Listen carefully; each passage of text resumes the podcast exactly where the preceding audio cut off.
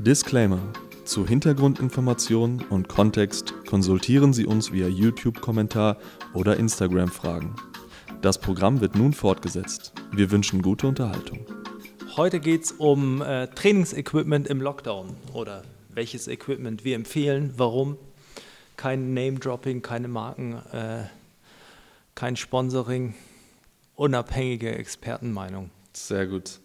Deutschlands geballte Kompetenz. Den kann man reden. Sebastian und Rob, Es geht hier um Wachstum. zwei Sportler. Für Sportler. Neben ihrer Kondition hat sich auch ihre Geschicklichkeit verbessert. Enorm in Form. Das hört sich gut an. Damit herzlich willkommen zur zweiten Folge der Lockdown Series. Und heute sprechen wir über Trainingsequipment. Yes. Wir wollen heute so ein bisschen besprechen, welches Equipment am meisten Trainingsmöglichkeiten bietet, um Ausdauer, Explosivkraft, Kraft und Muskelaufbau zu trainieren. Und wenn wir direkt einsteigen, Thema Ausdauer, was brauchen wir? Also grundsätzlich brauchen wir für Ausdauer relativ wenig Laufschuhe oder Schuhe, die dafür geeignet sind, für alle möglichen Ausdauerbelastungen. Ähm, und da, da die Kraftkomponente nicht so hoch ist, sollte man welche nehmen, die gerade bei höherem Körpergewicht äh, eine entsprechende Dämpfung ähm, bieten, möglichst nicht, also außer man hat Fußdeformitäten natürlich, Disclaimer wieder beachten. Ähm, aber nicht wahnsinnig gestützt, also einen relativ neutralen Schuh. Ähm, wenn man Richtungswechsel oder sowas mit im Training einbaut, muss man darauf achten, dass die Seiten stabil sind. Also Jogging-Schuh ist da meistens nicht geeignet, weil der ist nur nach vorne hinten konstruiert. Also ein Schuh ist ja dafür da, den Fuß zu schützen. Und wenn ähm, der Fuß selbst noch nicht so stark ist, woran man natürlich auch arbeiten sollte, die Struktur des Fußes zu verstärken, dann sollte man auf jeden Fall auf einen Schuh zurückgreifen, der nicht ausgelatscht ist, sondern der passt, der gut gebaut ist und natürlich auch für die Anforderungen Ein Schuh wie Robinson Bentler. Du sagst, immer gut gebaut. Und äh, der Anforderung gerecht. Ja. Also ein softerer Schuh für Joggen, für längere, Belastung, längere Belastung, Dauermethode, Seilspringen. Seilspringen und ein härterer Schuh, der auch seitlich gestützt ist für Richtungswechsel. Ja. Ähm, damit sind wir Seilspringen, hast du schon angesprochen? Ja. Ist so ein, natürlich so ein Zwischenbereich. Äh, Also einmal hat es natürlich einen, einen koordinativen Mindestcharakter. Also bevor man damit Ausdauer trainieren kann, muss man es halt auch schaffen, lang genug am Stück Seil zu springen, dass man wenigstens vernünftige Intervalle hinbekommt. Wer das hinbekommt oder wer einfach äh, seit seiner Kindheit Rocky äh, nachträumt, kann Seilspringen nützen.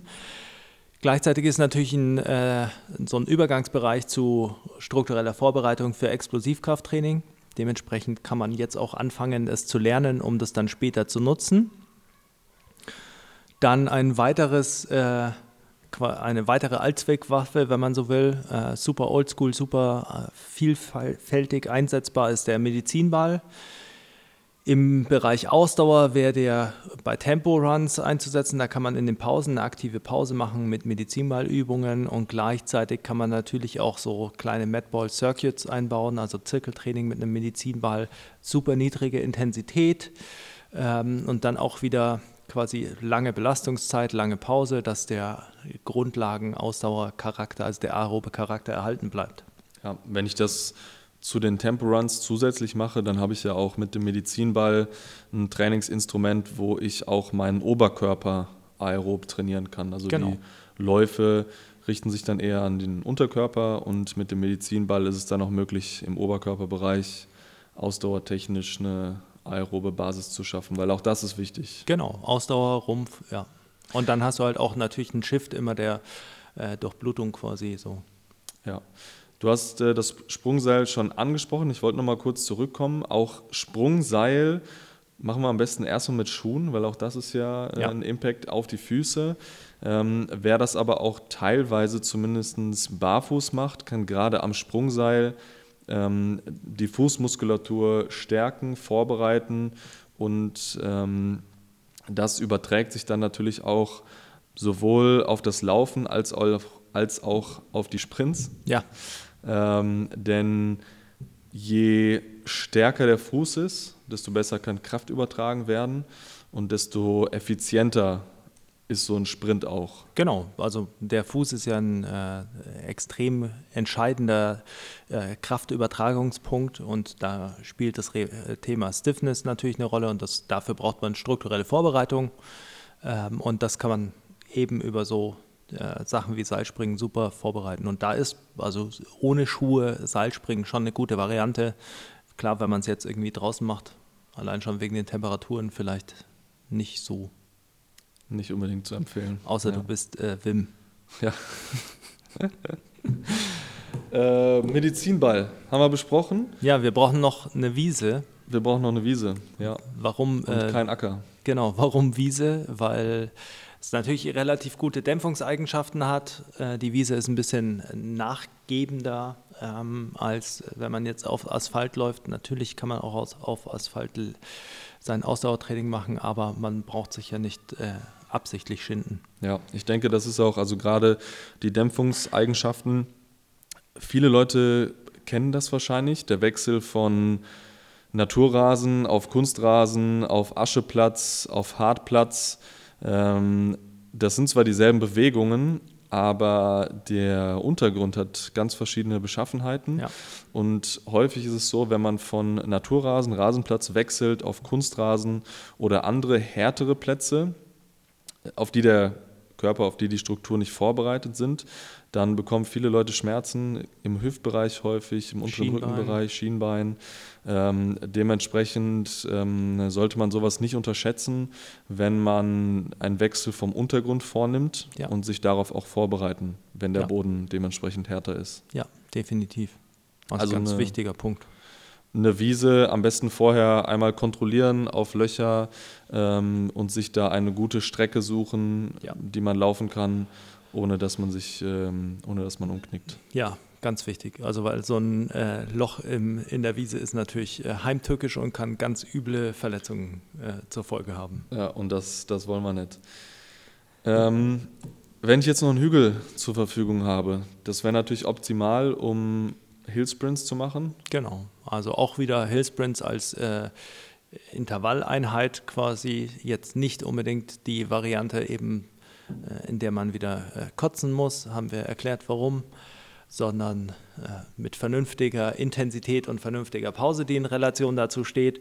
Der Hügel sollte auch nicht, oder es geht bei dem Hügel nicht primär darum, je steiler, desto besser, sondern er sollte eine angemessene Steigung haben, also gleichmäßig und äh, so eine 25 äh, Prozent Steigerung ist schon, Schon ordentlich. äh, schon äh, sagen wir mal, Oberkante. Ja. Ähm, wenn wir von Hillsprints sprechen, auch da gilt die Faustregel: 10 Meter Sprinten, eine Minute Pause. Ähm, ja, also wenn wir es für Sprints benutzen, also für Explosivkraft, ja.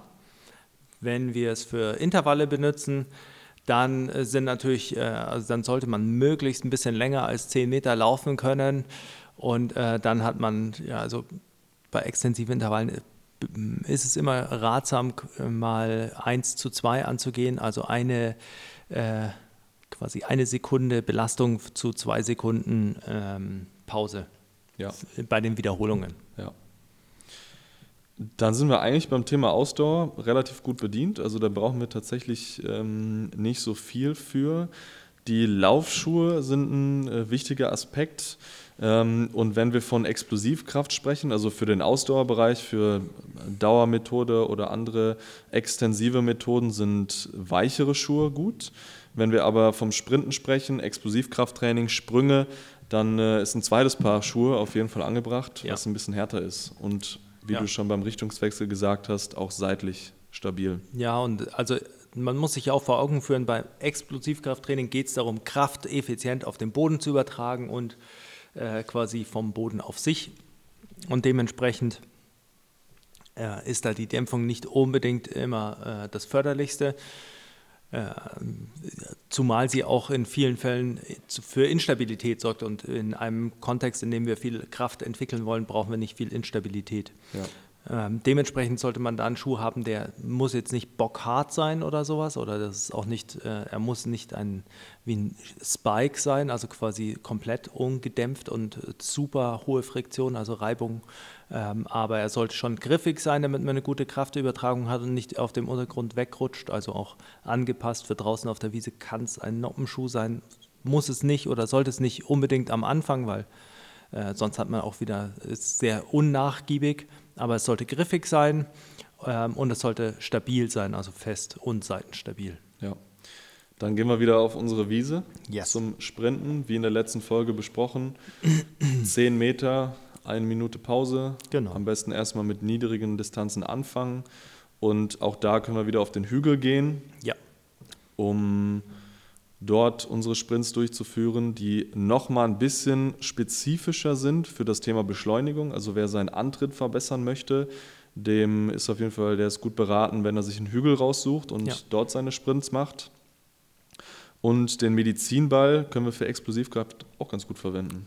unglaublich gut. Also es ist, äh, glaube ich, ein extrem unterschätztes Tool äh, in der Entwicklung für Explosivkraft und da äh, tatsächlich die äh, einfachsten Varianten, also den Medizinball, früher hat man es Schockwürfe genannt, äh, maximal nach oben zu ballern in den Himmel. Das ist eine Sache, die man äh, durchaus auch in alten äh, Kugelstoß- und äh, Diskuswurf-Videos sehen kann. Und die Leute waren ja schon auch durchaus äh, explosiv. Ähm, also da lohnt es sich auf jeden Fall. Äh, man hat den Vorteil, dass man ein bisschen Widerstand hat, den man auch in verschiedenen Kontexten einsetzen kann. Also ein Schockwurf aus der Statik heraus quasi für Rate of Force Development, also Explosivkraft oder Kraftanstieg. Äh, Dann kann man ihn natürlich auch wie ein Kettlebell Swing erst nach unten schwingen und dann rausballern. Äh, Hat man auch einen Dehnungsverkürzungszyklus. Also auch da ist viel Varianz innerhalb von einer Übung möglich. Man kann ihn als Zusatzgewicht draußen nehmen, auch für Jumps, ohne dass man jetzt viel Equipment mitnehmen muss.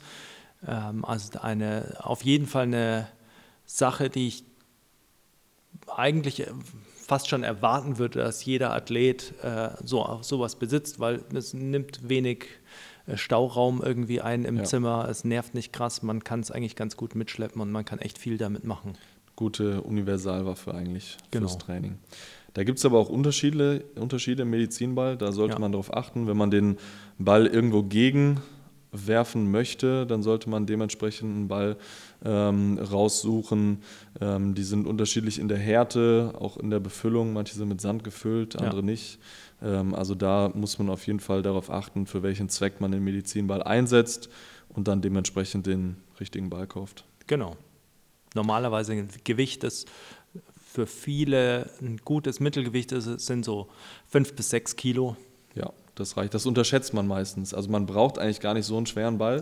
Nee. Ähm, es geht ja auch da um die maximale Beschleunigung und das schafft man tatsächlich auch mit einem äh, niedrigeren Gewicht einen guten Reiz Ja. zu erzeugen. Ja, absolut. Du hast gesagt, für die Sprünge kann man einen Medizinball nutzen. Mhm. Optional natürlich auch gerne eine Kettlebell, Ja. die wir einfach halten können Ja. während des Sprungs. Kann man äh, zwischen den Beinen halten. Ähm, ist natürlich dann ein bisschen ein anderer Sprung, ist aber kein Problem eigentlich. Ist ähnlich wie so ein Hexbar-Jump oder sowas. Ähm, man könnte natürlich auch, wenn man zwei Kettlebells hat, gleichen Gewichts, die links und rechts halten, äh, solche Sachen. Es gibt schon äh, relativ viele Varianten. Auch eine Kettlebell kann man super gut äh, schleudern und schmeißen. Dafür war äh, sie tatsächlich früher äh, mitunter da. Äh, also bei den Leichtathleten auch sehr bekannt, äh, dass die Kugelstoßer, Diskuswerfer und sowas Kettlebells geschmissen haben. Man kennt es auch noch von den Strongman. Äh, äh, von den Strongman-Wettkämpfen, den äh, Sandbag-Toss, Ja. das hat man früher auch mit Kettlebells gemacht. Da muss man nur ultra aufpassen. So Kettlebells, die man hochschmeißt, kommen auch runter und äh, sind natürlich äh, schön durch die Gravitation beschleunigt. Also äh, das ist schon äh, mit Vorsicht zu genießen. Definitiv. Und das macht man am besten nicht auf der Wiese, auf der man danach sprinten möchte. Nee, und auch nicht äh, auf der Wiese, wo die Nachbarn direkt daneben sind und äh, sehen, wie man die zerackert einfach. auf dem schönen äh, Fußballplatz vom Ja. äh, Dorf. Ja, das, da macht man sich keine Freunde. Nee. Also Kettlebell natürlich optimal, aber optional.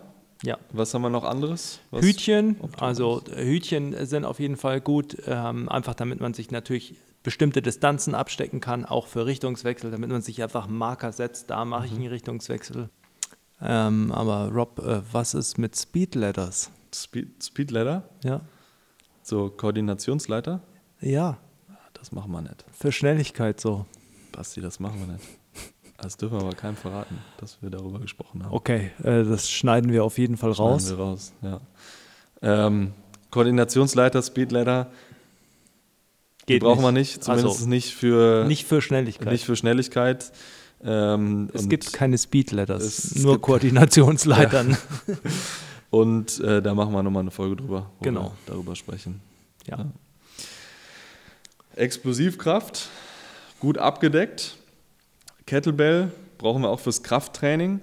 Ähm, natürlich entsprechend Kraft, des Kraftniveaus der Person, aber ich denke, was ist eine gute Empfehlung für die Gewichte? Also für die meisten Leute äh, vielseitig einsetzbar sind so 16, 20 und 24 Kilo. Ähm, man braucht auf jeden Fall eine Kettlebell, mit der man Oberkörperübungen machen kann, also damit man so die Druckübungen nochmal abdecken kann, äh, Schulterdrücken, äh, Floor Press, solche Sachen, Rudervarianten auch einbauen kann.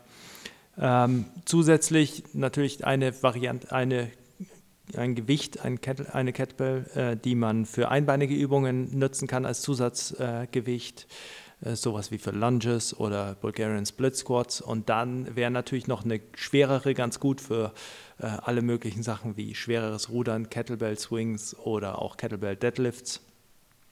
Ähm, natürlich entsprechend des Körpergewichts und auch dessen, was man sich einfach in sein Zimmer dekorativ stellen will. Äh, Kettlebells nehmen nicht viel Raum ein, äh, deshalb halte ich sie halt eigentlich für ein äh, gutes Trainingstool. Ja, sehr universell einsetzbar auf jeden Fall. Und wie wir in der letzten Folge besprochen haben, selbst wenn es wenig Gewicht ist, machen wir einfach viele Wiederholungen Yes. bis zur maximalen Erschöpfung, bis zur Auslastungsgrenze und dann hat man auch da seinen guten, effektiven Reiz. Also äh, der Robinson-Bendler-Tipp des Tages, wer äh, nicht viele Wiederholungen machen will, muss sich schwere Kettlebells kaufen. Richtig. Ja, dann äh, Resistance Bands. Resistance Bands, ja, Superbänder gibt es in verschiedenen Farben, Widerstandsstufen. Ähm, da finde ich es gut, wenn man verschiedene Stufen hat. Also meist ist grün ein relativ starkes Band, was man verwenden kann. Ähm, lila so eine Mittelstufe und rot ein relativ schwaches Band und damit ist man eigentlich sehr, sehr gut abgedeckt. Ja, Ähm, Gerade für also Kniebeugen kann man machen mit Bändern. Das ist ein bisschen Mit unangenehm, die Bänder Übung. und Kettlebell. Und Kettlebell ein bisschen unangenehm, aber ähm, die hauen richtig gut rein. Ja, Und gerade auch für das Training vom Rücken finde ich Bänder sehr, sehr gut, weil Rücken ist immer sehr, sehr schwierig, nur Ja. mit dem eigenen Körpergewicht zu trainieren, wenn man keine Klimmzugstange hat. Ähm, aber dafür kann man Bänder extrem gut nutzen. ja, also ich denke auch äh, das rote Band super, auch um Schulter zu trainieren, oberen Rücken zu trainieren. Äh, lila Band und grünes Band auch einfach, um die Arme ein bisschen aufzupumpen, äh, weil man will ja auch schön sein. Man will auch schön sein. Ja. Und äh, natürlich äh, Band Good Mornings, äh, solche Sachen kann man alles mit einem grünen Band wunderbar machen. Äh, man kann sie als Zusatzwiderstand Widerstand zu fast allen Körpergewichtsübungen einsetzen, auch zu Push-ups. Ähm, also von daher, äh, so- auch das finde ich, sollte man alleine schon besitzen, äh, weil man ja auch mal in Urlaub fährt und da vielleicht auch mal was machen will. Genau, also ich finde Bänder, also Kettlebells sind natürlich extrem geil und super nice to have, aber bei einem Band muss ich sagen, die nehmen überhaupt keinen Platz weg, sind Ja. auch nicht übertrieben teuer, Nee. die kann man super mitnehmen überall und ähm, mit der Auswahl an Bändern kann man ein gutes Training machen. Definitiv, ja. Also das ist äh, eine massive Steigerung des Übungsschatzes, der sich dadurch Ja. ergibt. Safe. Kommen wir mal zu optionaleren Sachen. Ein TRX, also wie schon gesagt, Rückentraining ist schwierig, wenn man keine Klimmzugstange hat oder Gewichte. Ähm, ein TRX finde ich dafür extrem gut. Das kann man sowohl in seiner Wohnung manchmal schwieriger, aber auch draußen sehr, sehr gut verwenden. Ja, Ähm, für Rückentraining, für verschiedene Bauchübungen natürlich auch, für Arme, Arme, eigentlich Rumpf. universell gut einsetzbar. Ja, schon. Ähm, also gehört für mich auch so eigentlich zur Ausstattung, die man äh, haben sollte, einfach weil es auch wenig Platz einnimmt. Es gibt jetzt auch hm, ja eigentlich auch echt günstige Modelle, die echt vernünftig sind. Ähm, und äh, man hat so Sachen wie Türanker oder sowas, dass man die auch an Türen befestigen kann, wenn man jetzt nicht gerade im äh, traumhaften Altbau wohnt, ähm, ohne alles kaputt zu machen.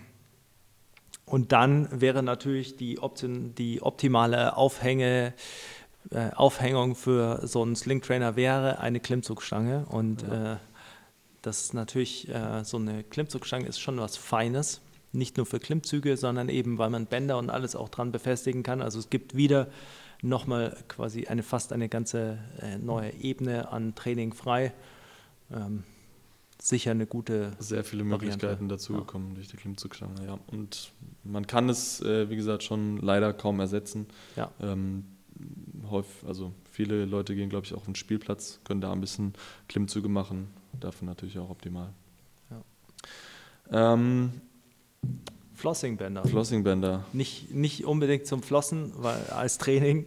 Äh, aber äh, für Okklusionstraining, also für Blood Flow Restriction Training. Und da ist auch wieder ein Disclaimer anzuwenden, das heißt nicht Abschnürtraining, also ja. es äh, sollte nur äh, den äh, venösen Rückstrom etwas unterbinden äh, und man sollte da den äh, natürlich sich den normalen Regeln dieser Trainingsform unterwerfen und sich vernünftig verhalten das nicht äh, alkoholisiert machen und äh, mehr fällt mir jetzt gar nicht mehr ein. Aber also es sollte nicht wehtun und äh, oder nicht über ein Belastungsgefühl hinaus wehtun. Ja. Lass uns da vielleicht mal ein paar Grundlagen zu besprechen. Also Bänder für die Arme finde ich extrem gut. Die ja. kann man sich einfach oben an der Achsel um den Oberarm schnüren. Wie du schon gesagt hast, es soll nicht wehtun. Also man soll schon merken, dass da was ist, aber es darf keinen Schmerz verursachen. Es ist auch meistens so, dass wenn man es richtig anlegt, ist es so, dass man quasi bevor man das Training beginnt, noch gar nicht so merkt, dass es so abschnürt und erst nach dem ersten, zweiten Satz spürt man es richtig. Also in den meisten Fällen kann man das Flossingband einfach quasi nur gefühlt nur drum legen. Ja. Und das erlaubt einem halt auch wieder, leichte Gewichte sehr, sehr schwer zu machen. Ja. Also durch, den, durch, den, ähm, durch das Abschnüren bzw. durch das äh, Verhindern des Rückflusses schafft man es, die Übung wesentlich intensiver zu machen, einen höheren Reiz auf die Muskulatur zu legen und dann schafft man auch durch relativ geringes Gewicht einen sehr, sehr hohen Trainingsreiz. Ja. Vielleicht noch andere Techniken, wir haben jetzt viel über Equipment gesprochen, andere Techniken, wie ich aus wenig Equipment sehr, sehr viel rausholen kann. Diese Blood Flow Restriction Technik oder das Okklusionstraining ist eine dieser Techniken. Was kannst du da noch empfehlen? Ähm, also in die gleiche Richtung, also auf die metabolische Antwort quasi abzielend, sind natürlich Tempovarianten. Also man macht die Exzentrik, also die nachgebende Phase, vier Sekunden lang kann nochmal eine Pause unten einlegen, eine Sekunde und steht dann wieder vier Sekunden lang auf. Dann hat man pro Wiederholung schon neun Sekunden.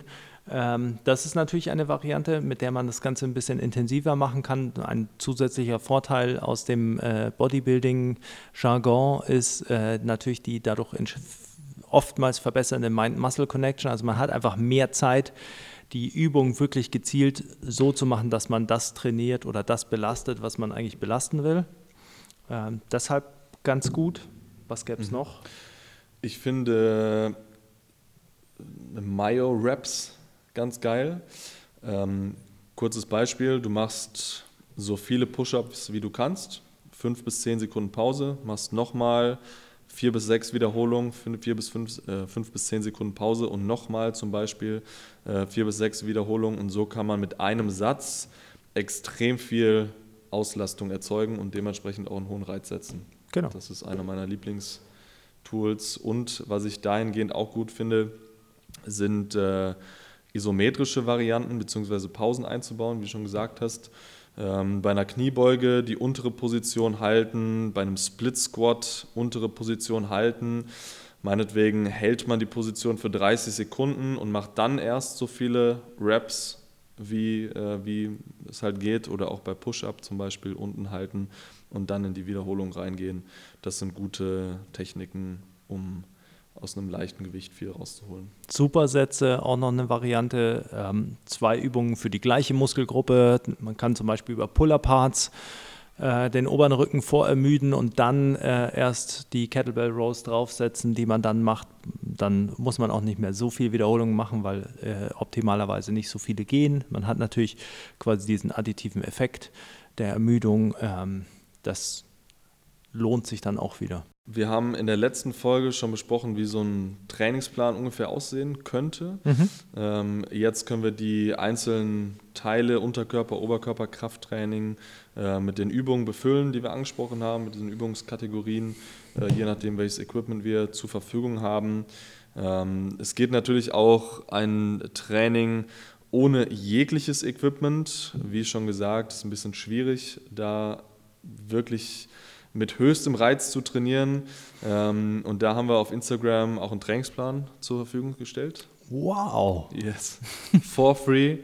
Äh, vier Tage die Woche Krafttraining plus noch ein bisschen Ausdauer. Und das ist eigentlich eine gute Möglichkeit, ohne jegliches Equipment ja. äh, seinen Körper in dieser Zeit äh, in Form zu bringen.